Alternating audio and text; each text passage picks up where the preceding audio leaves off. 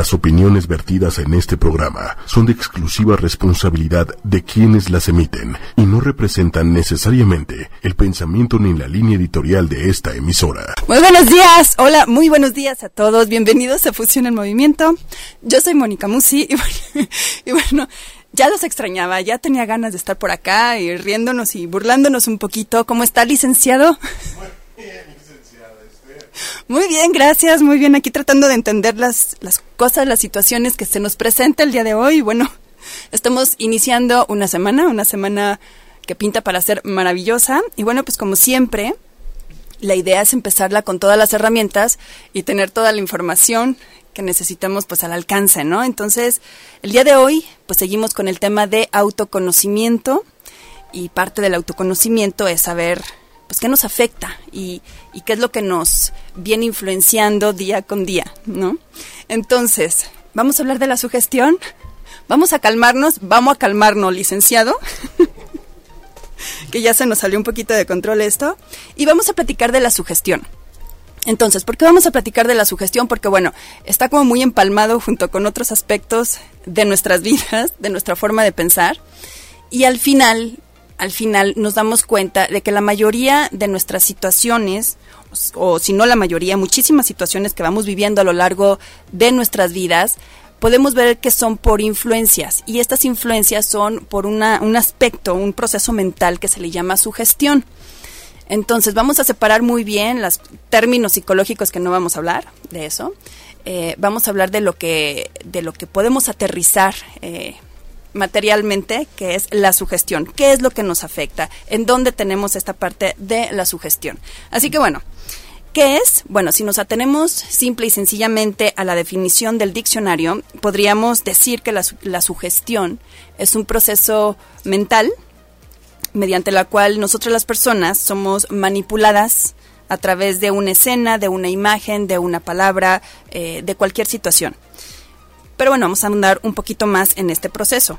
La primera vez que se habló de este término fue en el siglo XIX, cuando investigadores como William James indicaron que la sugestión se usaba en un, en un sentido como muy, muy restringido. ¿Qué quiere decir esto?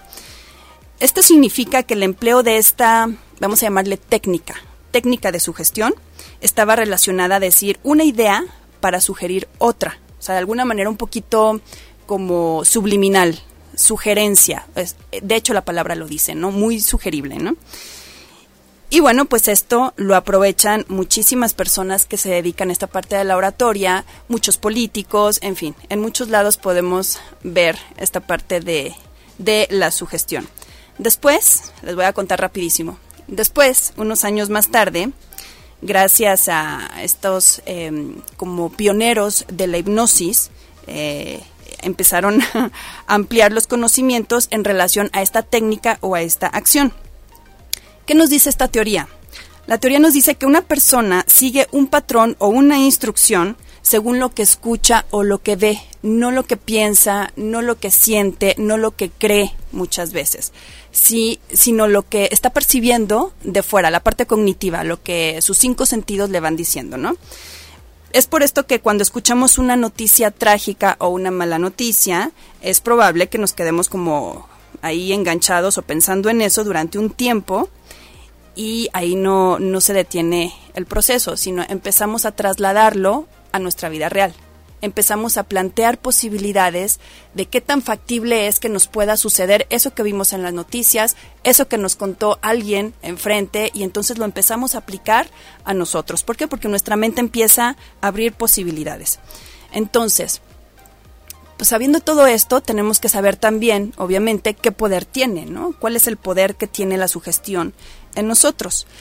Entonces, esta técnica no solo sirve para que tengamos miedo o para que sintamos peligro en algún momento dado, en alguna situación, no.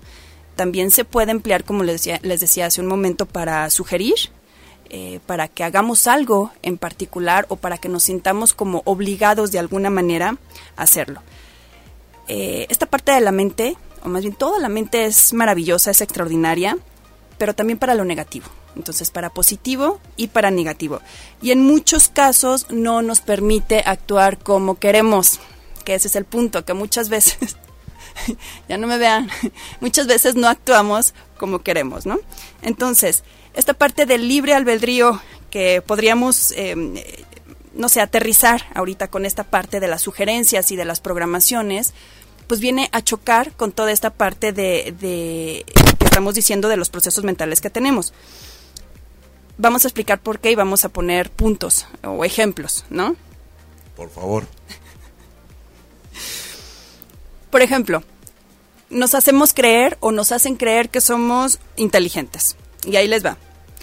En la Universidad de Washington, eh, unos investigadores, no sé qué universidad de Washington, ahorita les saco el dato, el dato eh, yo creo que este ejemplo o este ejercicio ya se lo saben muchas personas, de eh, la pastilla o el placebo que le dan a un grupo de personas mientras les decían que servía para aumentar la inteligencia.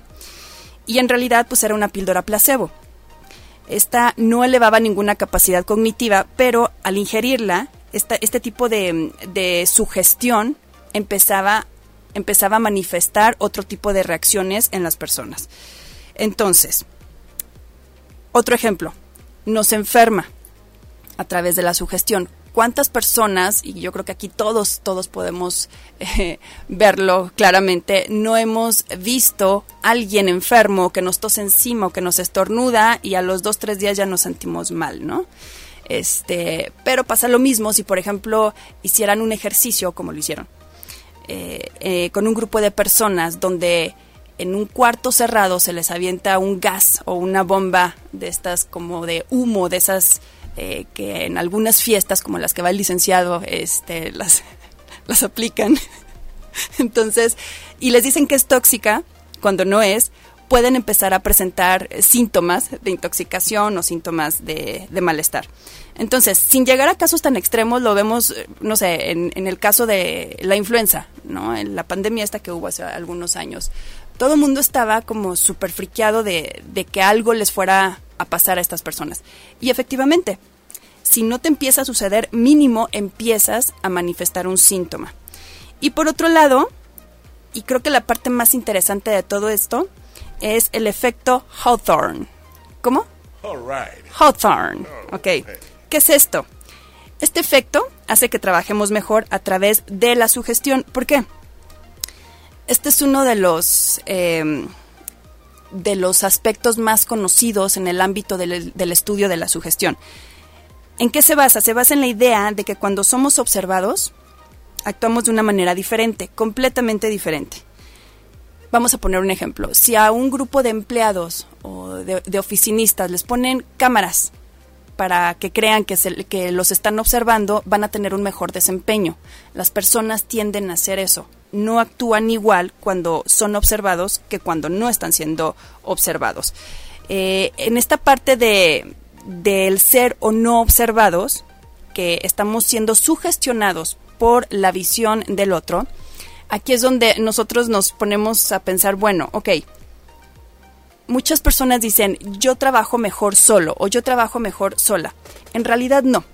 Eh, la mente está hecha para eso la mente está hecha para empezar a absorber este tipo de información de fuera y entonces emplearlo. ¿Qué sucede entonces con el peso que le damos a la opinión de los demás? ¿No? Ahí empieza el proceso de la sugestión. Eh, dígame, licenciado. Estopa las llamadas. Tengo, en ese sentido, ¿hay alguna manera, algún proceso en donde nuestra mente se prepare o la preparemos justamente para no caer, vaya, no caer tan rápidamente en una sugestión, buena o mala, porque estás planteando sugestiones positivas de alguna manera, el, no sé, tómate esta pastillita de nada y no te vas a marear, ¿no? Pero también yo creo que puede suceder al revés, ¿no? Como vaya, con una, hasta cierto ataque psicológico. Sí, un saboteo, ¿no? Un sabotaje. Y de hecho es lo primero que sucede. Esto lo podríamos emplear, lo deberíamos emplear de manera positiva si sabemos cómo funciona. Si no sabemos cómo funciona, siempre va a ganar el aspecto negativo. Siempre, siempre. Y tiene su razón de ser. Y creo que lo platicamos aquí. Creo que ya lo habíamos comentado. Y si no, pues lo, lo retomamos otra vez. La mente está preparada, está hecha para darle más peso a lo negativo. Siempre. Y tiene una razón. no es nada más porque seamos una, un grupo de personas negativas o pesimistas, aunque a veces sí, pero no, tiene su trasfondo. En realidad, si tenemos 10 opciones o 10 experiencias a lo largo del día positivas y hubo una, una donde hubo una crítica negativa, esa es la que se nos va a quedar. ¿Por qué? Eh, lo que habíamos dicho la vez pasada. Es una programación de nuestros ancestros, de cuando tenían que sobrevivir en condiciones hostiles y entonces darle peso a lo negativo podía ser la diferencia entre la vida y la muerte, ¿no? Empezar a malinterpretar. Ahorita ya no, ya no hay tribus enemigas y ya no hay eh, depredadores, eh, bueno, no como antes. Eh, que tengamos que empezar como a, batallar. Pero, por ejemplo, en el, en el marketing, en la publicidad, básicamente es eso también. Puede haber mil opiniones positivas, pero no importa vamos a cargarle peso a las negativas para mejorar el servicio, entre comillas. Exactamente, y a ese punto quería llegar, licenciado, y qué bueno que lo tocas. Si entendemos cómo funciona nuestra mente a través de la sugestión, podemos entender por qué hacemos ciertas cosas. Les hablaba hace un momento de, de la parte donde nos sugestionamos con alguna mala noticia o con alguna cuestión trágica y se nos queda. Y entonces lo empezamos a trasladar, así es la mente, empezamos a trasladarlo a nuestra vida y a las posibilidades reales que podría tener. ¿Qué sucede con, cuando una persona está bombardeada o tiene esta bomba mediática en los medios de comunicación que tenemos ahora, bueno, y a lo mejor de siempre, donde hay tantas malas noticias y tantos problemas? ¿Qué genera en la mente o en la psicosis de las personas? Empezamos a crear un tipo de mm, miedo, vamos a llamarle así, de miedo, angustia, de psicosis, en fin. ¿Y qué hace un grupo de personas que tiene miedo y tiene angustia? En primer lugar, lo primero que hacen es que son consumistas. Nos volvemos consumistas por miedo. ¿Por qué? Porque entonces, con, tal de prevenir ciertas situaciones, vamos a, hacer las vamos a tomar las recomendaciones que nos dicen, ¿no? Entonces, en primer lugar. En segundo lugar, somos codependientes porque entonces dejamos de tener el poder nosotros, dejamos de tener la libertad de pensar o de, o de decidir hacer una cosa o no, porque entonces ya está tachado, ya está marcado como que es algo peligroso o es algo que no, no está bien o incluso es algo nocivo. No sé si te acuerdas cuando hace algunos años hubo una campaña a favor de la leche. Mínimo tres vasos de leche al día. Hace unos años viene otra campaña que dice, no tomen leche, es muy mala. Entonces, y nosotros ahí vamos, ¿no? Primero compren leche, ahora ya no compren leche. Lo mismo con la carne de puerco. Lo mismo con la carne de puerco, exactamente, eh, es muy mala, muy mala. Y después llegan otros científicos y nos dicen, la carne de puerco es lo más similar que, o, lo más fácil que tiene el ser humano, más compatible eh, eh, en cuanto a carne. Entonces dice uno, bueno, ¿quién está detrás de todo esto? ¿Por qué la parte de la sugestión nos hace fácilmente manipulables? Bueno, pues es por esta parte. El punto es cuando no sabemos, no sabemos cómo salir de eso o no sabemos cómo detectar que estamos siendo eh, de alguna manera presa fácil de esta parte de nuestra propia sugestión. Ahora, como me decía una persona el día de ayer, comentando esta parte. Entonces se contrapone un poco con lo que decíamos del decreto. Entonces si funciona o no, no funciona estarme como sugestionando o diciéndome las cosas. Eh, vamos a hacer un, experimento, un, ejercicio muy fácil, digo, a, lo largo del día, y lo podemos ver bien simple. Si nosotros pensamos algo acerca de nosotros mismos o, o lo decimos, tiene un tope, tiene hasta cierto punto un grado de impacto en nosotros. Si lo dice alguien más, tiene un peso mucho más importante y tiene otro impacto estamos preparados para recibir la información de los demás, darle peso y darle cabida a la información de los demás. Entonces, esta parte de la influencia es bien importante porque sí le vamos a dar peso, aunque sea de manera subconsciente, a lo que digan los demás de nosotros mismos o de alguna situación. Si yo ahorita, por ejemplo, te digo, ¿sabes qué? no pases ahorita por reforma porque está muy lento el tráfico, está pesadísimo y a ti no te consta, pues obviamente estás creyendo en mi palabra y vas a tratar de evitarlo. Okay. Esa parte de la confianza que todavía podemos tener eh, dentro de nuestras redes sociales, sociales de apoyo, digo, no redes sociales, es lo que nos hace como darle crédito a la palabra de los demás. Y ahí es donde también avalamos la parte de la sugestión eh, externa. Entonces, por eso es bien importante que nosotros tengamos en cuenta que así como le damos el peso a la palabra de los demás, no es la verdad absoluta al final del día, ¿no? Porque aparte pueden surgir mil variantes, ¿no? Que, O sea, a lo mejor cuando yo pasé, había una manifestación, no significa que dure todo el día. Claro, no, y, mira, y si lo trasladamos a problemas sociales, ¿no? Lo que estamos eh, viviendo, lo que venimos padeciendo desde hace un ratito ya, eh, es, es, bien fácil verlo.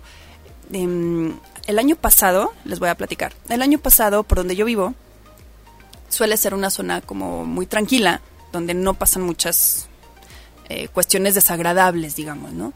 Pero el año pasado empezó una bomba mediática donde eran muchas malas noticias y tengan cuidado y está muy peligroso. Y bueno, a donde ibas escuchabas ese tipo de, de noticias. Y platicando con la gente que vivimos por ahí, coincidíamos en que pues no conocíamos a alguien que le hubiera sucedido algo o no conocimos a nadie que, que, hubiera tenido algún tipo de percance, nosotros tampoco. Entonces, ¿dónde estaba, dónde estaba el, el, como la raíz de todo ese problema, no? En realidad, ¿qué sucede? Que era provocado, o sea, son buscapiés que, mente, que meten de alguna manera, ¿para qué? Para hacer una sociedad con miedo y una sociedad con miedo, vuelvo a lo mismo, es consumista, es dependiente. Y es que muchas de esas situaciones es curiosamente porque de repente hay, hay un boom en empresas de seguridad privada, Exacto. en empresas de alarmas, etcétera, etcétera, todo lo que tenga que ver con seguridad privada, Exacto. curiosamente. Y curiosamente se dispararon las ventas, ¿sabes? Curiosamente. O sea, las alarmas y demás, digo, para los que no lo tenían, bueno, empezaron a tenerlo, eh, en fin, eh, N cantidad de situaciones. Y no vayamos tan lejos, eh, la campaña que se creó hace poco tiempo eh, en Facebook de tu caricatura favorita. Curiosamente, las más altas empezaron a tener ya sus propias películas, por ejemplo. Por acá te saluda Mónica Luna Lima. Eh, que comenta que cuando fue lo de la influenza estuvo de locos. Hola Moni, gracias Moni Luna Lima. Exacto, cuando fue la de la influenza, fí- fíjate que eh, qué extraño, pero es cierto Moni. Cuando fue lo de la influenza, eh, pues obviamente lo primero que se dispara son pues, las vacunas, ¿no? Vamos a vacunarnos todos, todos vamos a vacunarnos, porque sí e- era un, o es un tema muy difícil, ¿no? Después viene el, pro- el proceso porque era experimental la vacuna todavía, en el 2008, 7, 9, por ahí. Ocho. Era experimental la vacuna. Y claro que a lo mejor ahorita vienen un montón de, de, de personas a contradecir, pero aquí sí yo me avalé médicamente y resulta que pues obviamente había que expandir no la noticia de que hay que ponernos la vacuna aun cuando la vacuna mataba más personas que la misma enfermedad entonces y eso fue un tema gravísimo de hecho de hecho yo creo que en, en fin no es parte de, del tema que traía pero va de la mano esta parte de de la medicina y de estos de, de estas como booms mediáticos que tenemos, ¿sabes cuál es la tercera causa de muerte a nivel mundial? La tercera causa de muerte a nivel mundial, con datos y con estadísticas, son los efectos secundarios de las medicinas. Entonces, esta parte nos viene a lastimar muchísimo, pero como tiene el poder una figura de autoridad como son los doctores, son los médicos, pues entonces es como muy complicado, ¿no? Eh, el gel antibacterial, exactamente, Moni, Los tapabocas, no había tapabocas. se acabaron los época. gel antibacterial, los tapabocas y todo. ¿Quién estaba detrás de todo esto? Tenemos que aprender nosotros a identificar qué está detrás de todo lo que venimos siendo como víctimas o presa fácil para poder identificarlo y tener de verdad, tener el poder y tener la capacidad de decir, no, no es cierto. Porque cuando uno se sale del rebaño o se sale de la opinión pública, entonces uno crea de alguna manera un, un parámetro diferente de cómo deberían ser las cosas y entonces es como raro. Y recordemos que eh, lo raro es pariente de lo feo, ¿no? Entonces, eh, dice que estuvo en su casa un mes. Yo también, Moni, estuvimos encerrados, bueno, no había gente en las calles, ibas al súper y tratabas de desinfectar los carritos y era una psicosis. Nadie nos saludábamos de mano. Ni en de mano, mucho menos ni- de beso y de abrazo, beso, bueno. no, olvídalo. No, no, no. Y si alguien tosía, bueno, córrele al hospital y... De hecho, creo que los efectos en realidad van hasta ahora, ¿no? Alguien tiene gripa y ya te hiciste la prueba de influenza. Exacto, y, eso no quiere decir que no exista, claro, sí, sí existe, existe la prueba, existe, perdón, la influenza y todo este tema, pero así como existe eh, la faringitis, existe el, en fin, se me ocurren mil. El tema es el grado de importancia que le damos gracias al poder de sugestión que tenemos nosotros o, o a lo que le damos peso. Entonces, si nosotros estamos sumamente sugestionados por una noticia o por una idea, y lo podemos ver, lo podemos palpar, entonces podemos también tomarlo y hacer conciencia. Es muy fácil, de, verdad. Si nosotros, por ejemplo, vamos al cine a ver una película de terror ya muy tarde, ¿no? Y sabes que eh, el asesino ahí venía en un coche rojo, ¿no? Así. y de pronto a ti te viene siguiendo un coche rojo, a lo mejor no estoy diciendo te va a dar miedo, no, no, somos adultos, ¿verdad? Pero si te crea pero sí te crea como llama tu atención. Sí. Y lo vas como siguiendo. ¿Por qué? Porque traes una sugestión y te va a durar un ratito. ¿Sabes? Entonces, esa parte de la sugestión, sí o sí, quieras o no, te va a poder. El tema de, de a lo mejor leer algo en un libro que te hace cambiar de pensamiento es sugestión. ¿No? El que alguien llegue y te diga algo que tú no habías visto y que te haga sentido es sugestión también. Entonces, todo, todo lo que le damos cabida y lo que impacta es de alguna manera la sugestión. ¿Qué hacer con eso? Bueno, ya sabemos que cuando nosotros nos sugestionamos, actuamos de manera diferente, no estamos siendo nosotros realmente.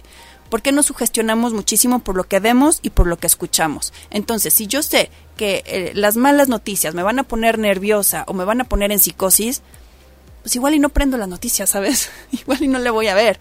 Este, si yo sé que a lo mejor eh, la influencia de papá, de mamá, de abuelita, abuelita, no sé quién sea, me pesa mucho y a lo mejor se contrapone con las ideas o con tu trabajo, con lo que sea, pues a lo mejor es momento como de empezar a ser inteligente y separar. ¿No? No, no, to, no todo tiene que ser como un libro abierto. ¿Por qué? Porque hay situaciones y hay personas en nuestro canal de vida que siempre van a tener un peso. Y a lo mejor no siempre es positivo, pero siempre van a tener un peso. Entonces ahí, ahí es donde tenemos que ponerle mucho cuidado a lo que escuchamos. Repito, lo que escuchamos y lo que vemos es donde nosotros generamos esta parte de la sugestión. Que, que mucho tiene que ver, por ejemplo, cuando tenemos, atravesamos algún, algún problema, alguna situación, y empezamos a llenarnos de opiniones de amigos, familiares, este, conocidos cercanos que aparentemente están cruzando por esa situación uh -huh. o cruzaron por aquella situación y nos empezamos a sugestionar con mil y una historias. Sí, y al final tienes un cóctel de confusión. ¿No? Y dices, ya no sé qué, ahora ya no sé qué hacer. ¿Por qué? Porque te la pasaste pidiéndole opinión a todo mundo y está bien pedirle opinión a quien más confianza le tengas. está Pero... bien. Pero no lo abras no lo abras tanto. Si de verdad algo te confunde muchísimo, está bien, para eso tenemos a las personas de enfrente, son nuestros espejos. El de enfrente siempre, eh, no es para que confíes en todo el mundo, pero el de enfrente siempre va a ser un reflejo de lo que tú estás esperando proyectar. Entonces, o de lo que estás eh, proyectando. Si yo se lo voy diciendo, si yo voy abriendo mi, mi, mis necesidades, mis confusiones con tantísimas personas, ¿qué voy a lograr? Cada persona es un mundo y es algo diferente. Y si yo lo que estoy buscando es obedecer, al final, que alguien me dé una instrucción para saber qué hacer, pues estoy frita entonces, porque a quién le voy a hacer caso. Entonces ahí entra otro proceso, que viene de la mano también, el proceso de el linaje. ¿Quién tiene más peso en tu vida?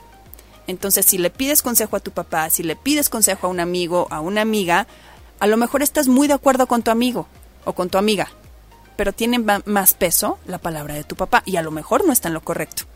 ¿Sabes? Entonces ya entras en una confusión, ya entras en un ahí en un caos otra o, vez, ¿no? O, o, le agregamos otro caos, ¿le gusta? ¿Le agrego otro caos? La, sí, otra raya la más al tigre. de pedir esas opiniones para poderle echar la culpa a otras personas si no estoy en lo correcto. En el Ah, fondo claro. lo sé. En el fondo lo sé, pero ya tengo cómo justificarme. que tú me dijiste. O sea, de alguna manera es evadir la responsabilidad, ¿no? Tal cual. Entonces, si no estamos asumiendo la responsabilidad, si estamos evadiendo y le damos este peso a los demás, bueno, ¿a dónde vamos a ir a parar, Dios mío? Como ya lo dijo el Buki. Dijo el Buki. ¿A dónde vamos a parar? Pensamos lo mismo. Y en la piña. Pero bueno, en esta parte del poder de la sugestión, ¿ya lo leyó, licenciado? Ahí está. ¿No? Ok. En esta parte de eh, los puntos que les decía, del efecto Hawthorne. Hawthorne. Este efecto que hace, regresamos al punto, que hace que mientras nosotros somos observados, trabajamos mejor, porque obviamente tenemos que dar el mejor rendimiento, porque tenemos que dar cuentas o porque tenemos que ser aceptados. Cuando nosotros no tenemos esta parte del proceso de la observación, nos acomodamos, de alguna manera como que estamos cómodos y sucede muy bien en algunas profesiones, en algunas situaciones, no en todas, y les voy a poner un ejemplo. Si tenemos un, no sé, oficinistas, ¿no? Que a lo mejor llega a ser cansado el trabajo y llega a ser muy tedioso y las horas y demás, y de, pronto les ponen la cámara, entonces empiezan a trabajar mejor.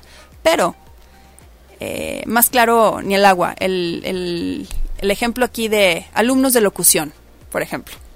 ¿Qué pasa si les ponemos una cámara? Estamos acostumbrados a trabajar con la voz. Si les ponemos una cámara, van a funcionar peor. Digo, y está bien porque se tienen que foguear en todo, ¿verdad? Pero ¿por qué? Porque están siendo observados y no hay eh, margen de falla.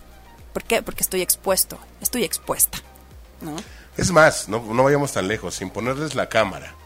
Tú les dices, no voy a grabar, y, y como no sé por qué, pero confían en uno, lo hacen muy bien y a la primera.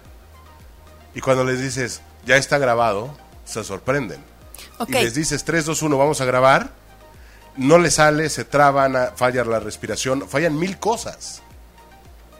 Pero aquí es, es lo interesante, que aquí es lo opuesto.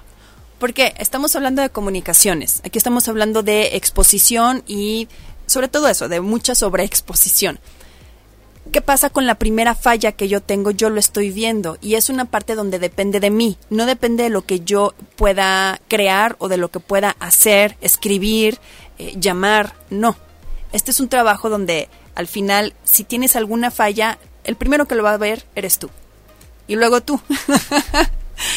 Pero bueno, y todo mundo, de ahí todo mundo. Entonces, esta parte de la observación aquí complica un poquito las cosas porque nos estresa y nosotros al estresarnos estamos más pendientes de las fallas, otra vez volvemos a lo mismo del cerebro eh, programado, de las fallas que de lo que tiene que ser.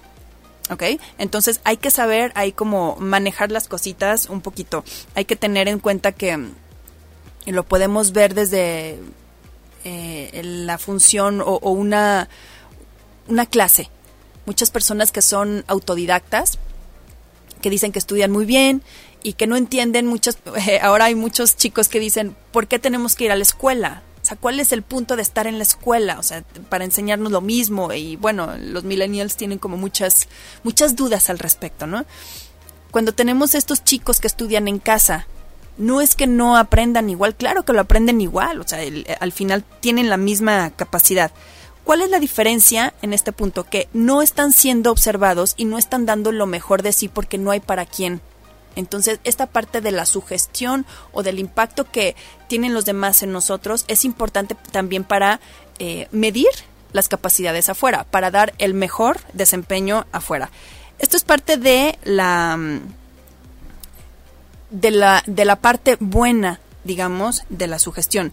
Definitivamente tiene aspectos muy malos, muy malos, como lo podemos ver en, en, en los niños, por ejemplo, cuando no tienen esta parte del freno, de la guía y que siguen haciendo lo que lo que supuestamente o de lo que supuestamente por lo que están sugestionados, ahí podemos empezar a ver que su mente, que su mente está tan abierta y está tan hecha para recibir comentarios y expresiones de los demás que finalmente lo vamos a ver reflejado. Son una repetidora, son grabadoras los niños. oyen algo en algún lugar y lo tienen que decir en algún otro, ¿no? Aunque sea la imprudencia más grande del mundo, lo tienen que sacar. Entonces, esa parte es bien interesante, pero como nosotros no somos niños y como ya somos adultos y como ya tenemos como un, un interés sobre lo que es el autoconocimiento, sobre lo que es ya no caer en las mismas situaciones de antes, entonces podemos utilizarlo para muchísimas cosas. Incluso puede cambiar nuestra rutina. Ahí les va por qué. El poder de la sugestión es tan fuerte que nos hace modificar hábitos. Por ejemplo, supongamos que después de otra vez de ver las noticias sobre un grupo de delincuentes que están a lo mejor asaltando en ciertas zonas, eh, a las personas que van o que ingresan ya a esta zona muy tarde, después de las 10 de la noche, ¿qué es lo que vamos a hacer nosotros? Pues tratar de llegar antes, ¿no? Entonces, tratar de llegar más temprano por la delincuencia. Entonces nos hace empezar a cambiar hábitos, hábitos incluso. ¿Por qué? Por protección. Entonces, sin querer queriendo, hasta las malas noticias, si le queremos ver el lado bueno, puede tener algo positivo. De otra forma, de otra forma, si no entendemos qué rol juega esta parte de la sugestión y no podemos hacerle frente de alguna manera, vamos a creer que todo lo que nos sucede es producto de nuestra imaginación. Y es muy, eh, muy importante que empezamos a ver la diferencia entre sugestión e imaginación. No es lo mismo. Una cosa es que nosotros imaginemos algo que viene de nuestras creencias, de nuestro propio eh, pensamiento, nuestro propio criterio, que algo que viene de sugestión externa. Entonces ahí es bien importante ver de dónde. ¿Por qué? Porque si encontramos la raíz, entonces podemos cortar muchas veces con algo que nos viene a eh, repuntar en un patrón, ¿no? Eh. Esa raíz, o sea, no, nada, no necesariamente tiene que ser buscar una sola fuente, ¿no? Porque también la fuente puede estar amañada. De un par de fuentes, o sea, cuando tenemos una duda de una fuente confiable, buscas dos o tres fuentes y entonces puede que ya te des una idea un poquito más objetiva. Claro, claro, porque al final lo que necesitamos es ver qué nos ayuda y qué no, qué nos sirve y qué no. Para eso estamos. Al final la vida se mide en resultados y nuestra vida la podemos medir en eso, en los resultados que vamos queriendo o que vamos teniendo a lo largo de nuestros días. Si no estamos teniendo los resultados que nosotros queremos, algo, algo está mal y volvamos, ¿no? Volvamos otra vez. Y entonces si volvemos a la idea original, volvemos a la base, podemos empezar a entender, ok, esto no fue mío, esta idea no es mía, sucedió esto y como consecuencia vamos a encontrar un montón de situaciones que eran eh, sembradas por su gestión externa. ¿Qué es lo que sucede? Cuando hay imaginación, por eso decía que es importante como entender la diferencia, cuando hay imaginación al respecto, entonces ya podemos hablar de que somos nosotros los que incluso podemos ser esta parte de la sugestión hacia los demás. Ejemplo, eh, todas las posibilidades positivas o negativas que una persona pueda pensar y se las decimos a alguien más. ¿Ok? Hay que tener mucho cuidado con eso porque, porque nosotros estamos acostumbrados o acostumbradas a creer que por precaución y por responsabilidad estamos actuando de tal manera y en realidad estamos actuando de una manera tóxica, de una manera enfermiza.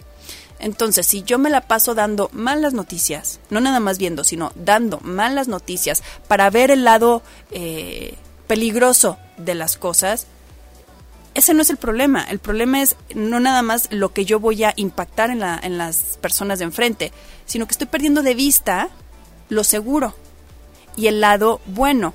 Y ya no es una cuestión holística, ni metafísica, ni energética, no, sino que yo no estoy viendo el lado seguro de las cosas y no me voy a ir por el lado seguro. La mente no entiende esa parte.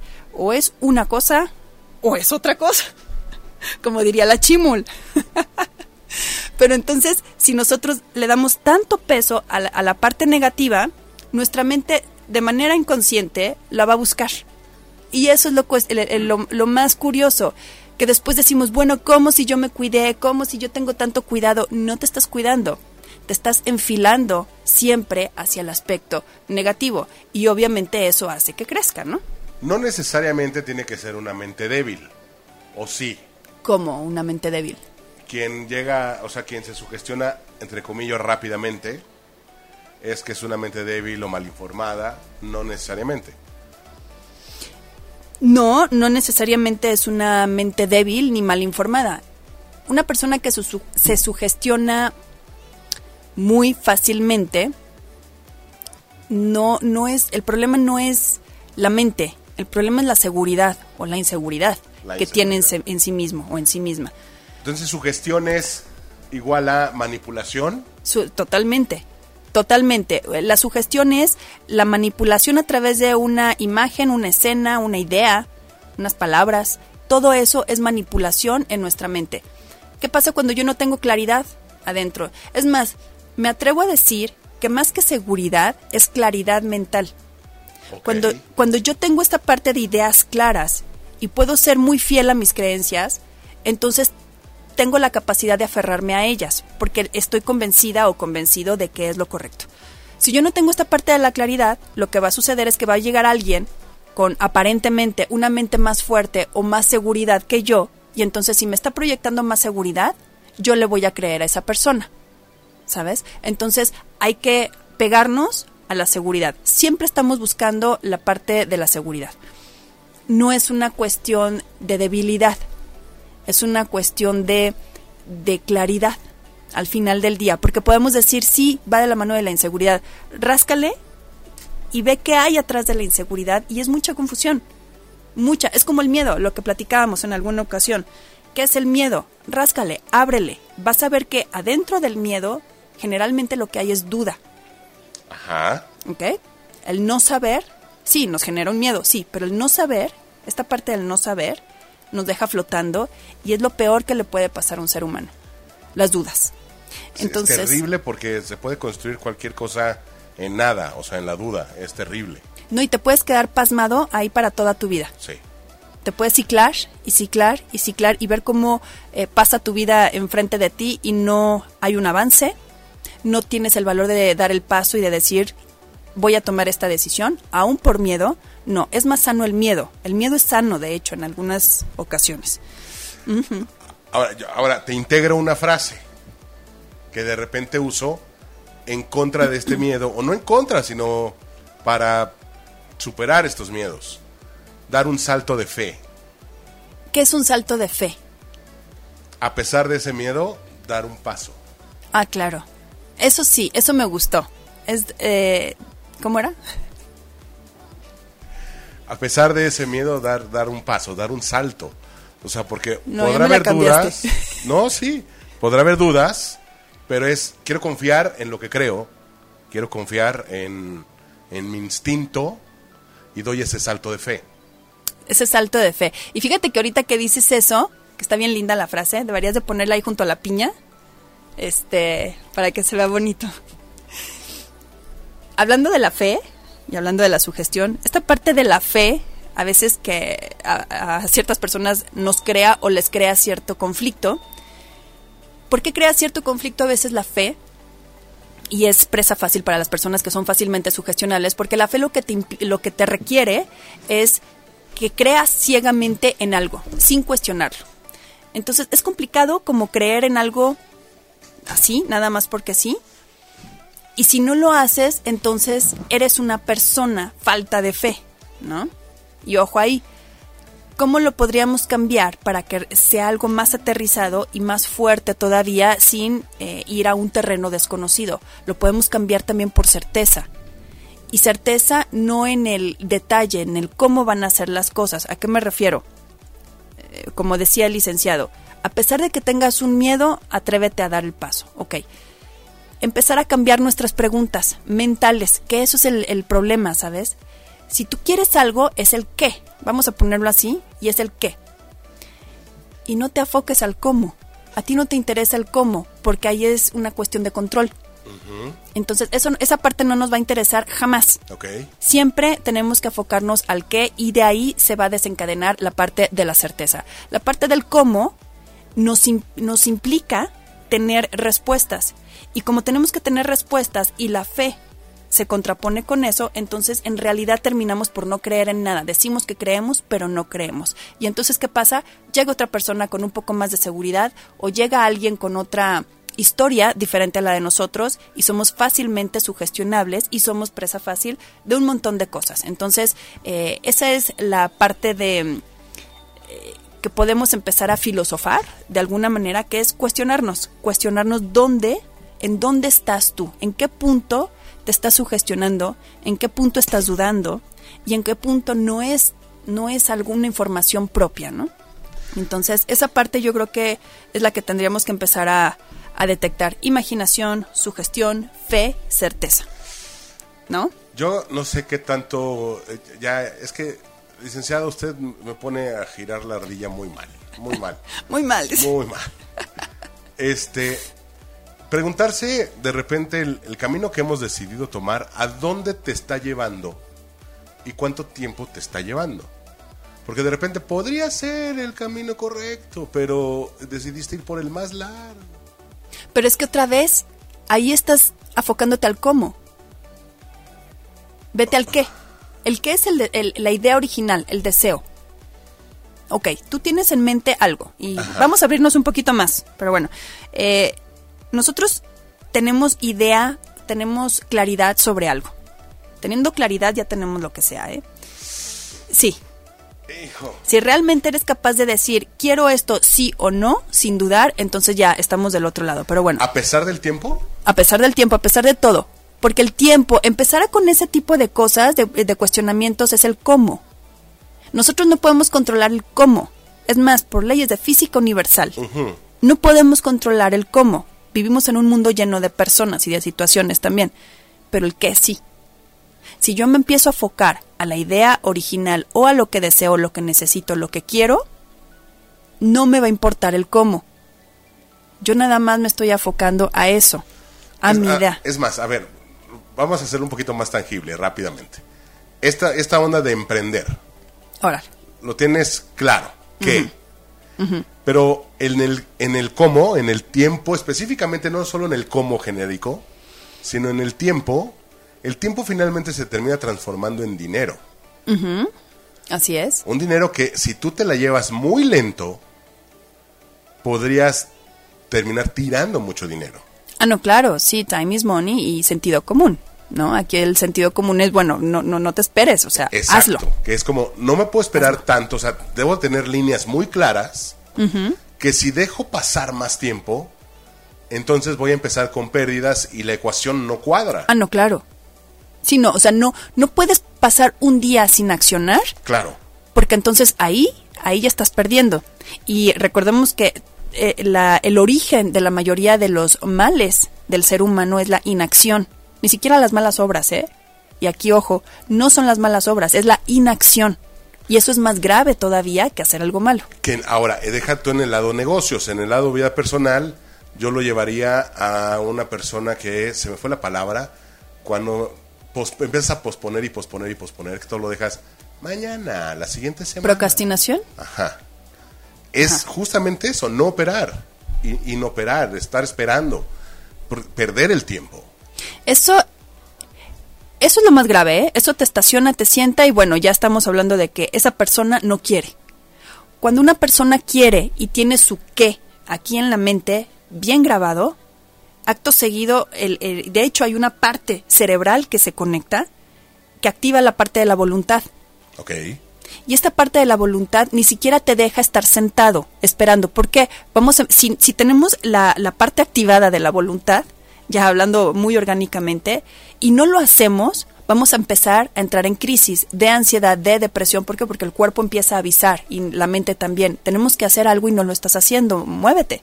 Y llegas en el punto en de o te hundes o brincas el miedo. Claro. No, y, y te das cuenta cuando lo pruebas de cuando hago algo o cuando doy el paso me siento mejor y todos queremos sentirnos mejor. Entonces, claro. siempre estamos buscando cómo sentirnos mejor. Si esa parte nos hace sentir bien, lo vamos a seguir por ahí.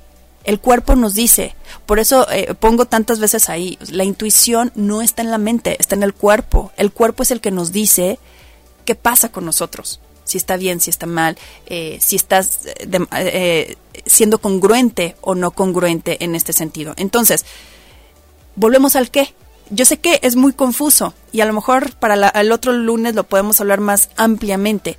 si nos quedamos con la idea clara del qué, y todos los días sabemos que esa parte del deseo va a activar una parte en mi cerebro que se llama voluntad, y le voy a hacer caso, no hay pierde.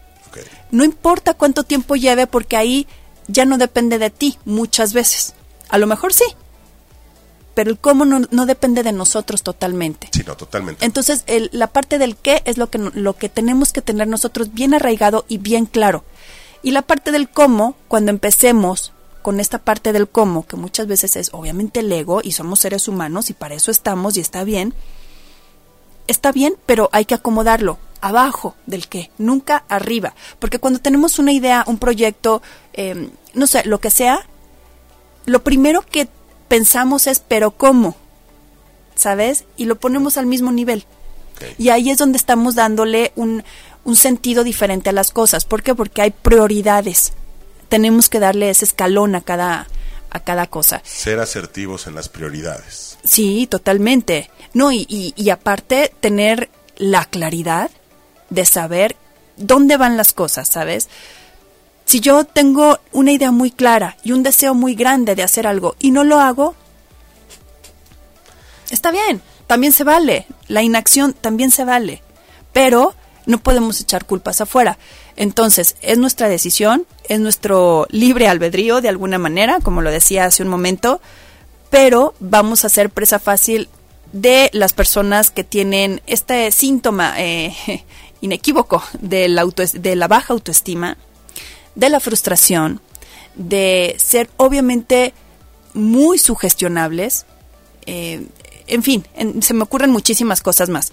Pero bueno, la parte de la sugestión, al final, la parte de la sugestión nos viene a servir muchísimo para muchísimas cosas, eh, aunque suene como muy feo y como muy, muy fuerte, el ser sugestionables está bien siempre y cuando entendamos cómo sucede, entendamos ese mecanismo de la mente y para qué lo podemos utilizar. Entonces, cada vez que podamos entender que algo, algo nos está sugestionando, hay que eh, experimentarlo, ¿sabes? Hay que vivirlo, hay que eh, tratar de trasladarlo a, la parte donde nosotros podamos explicarlo.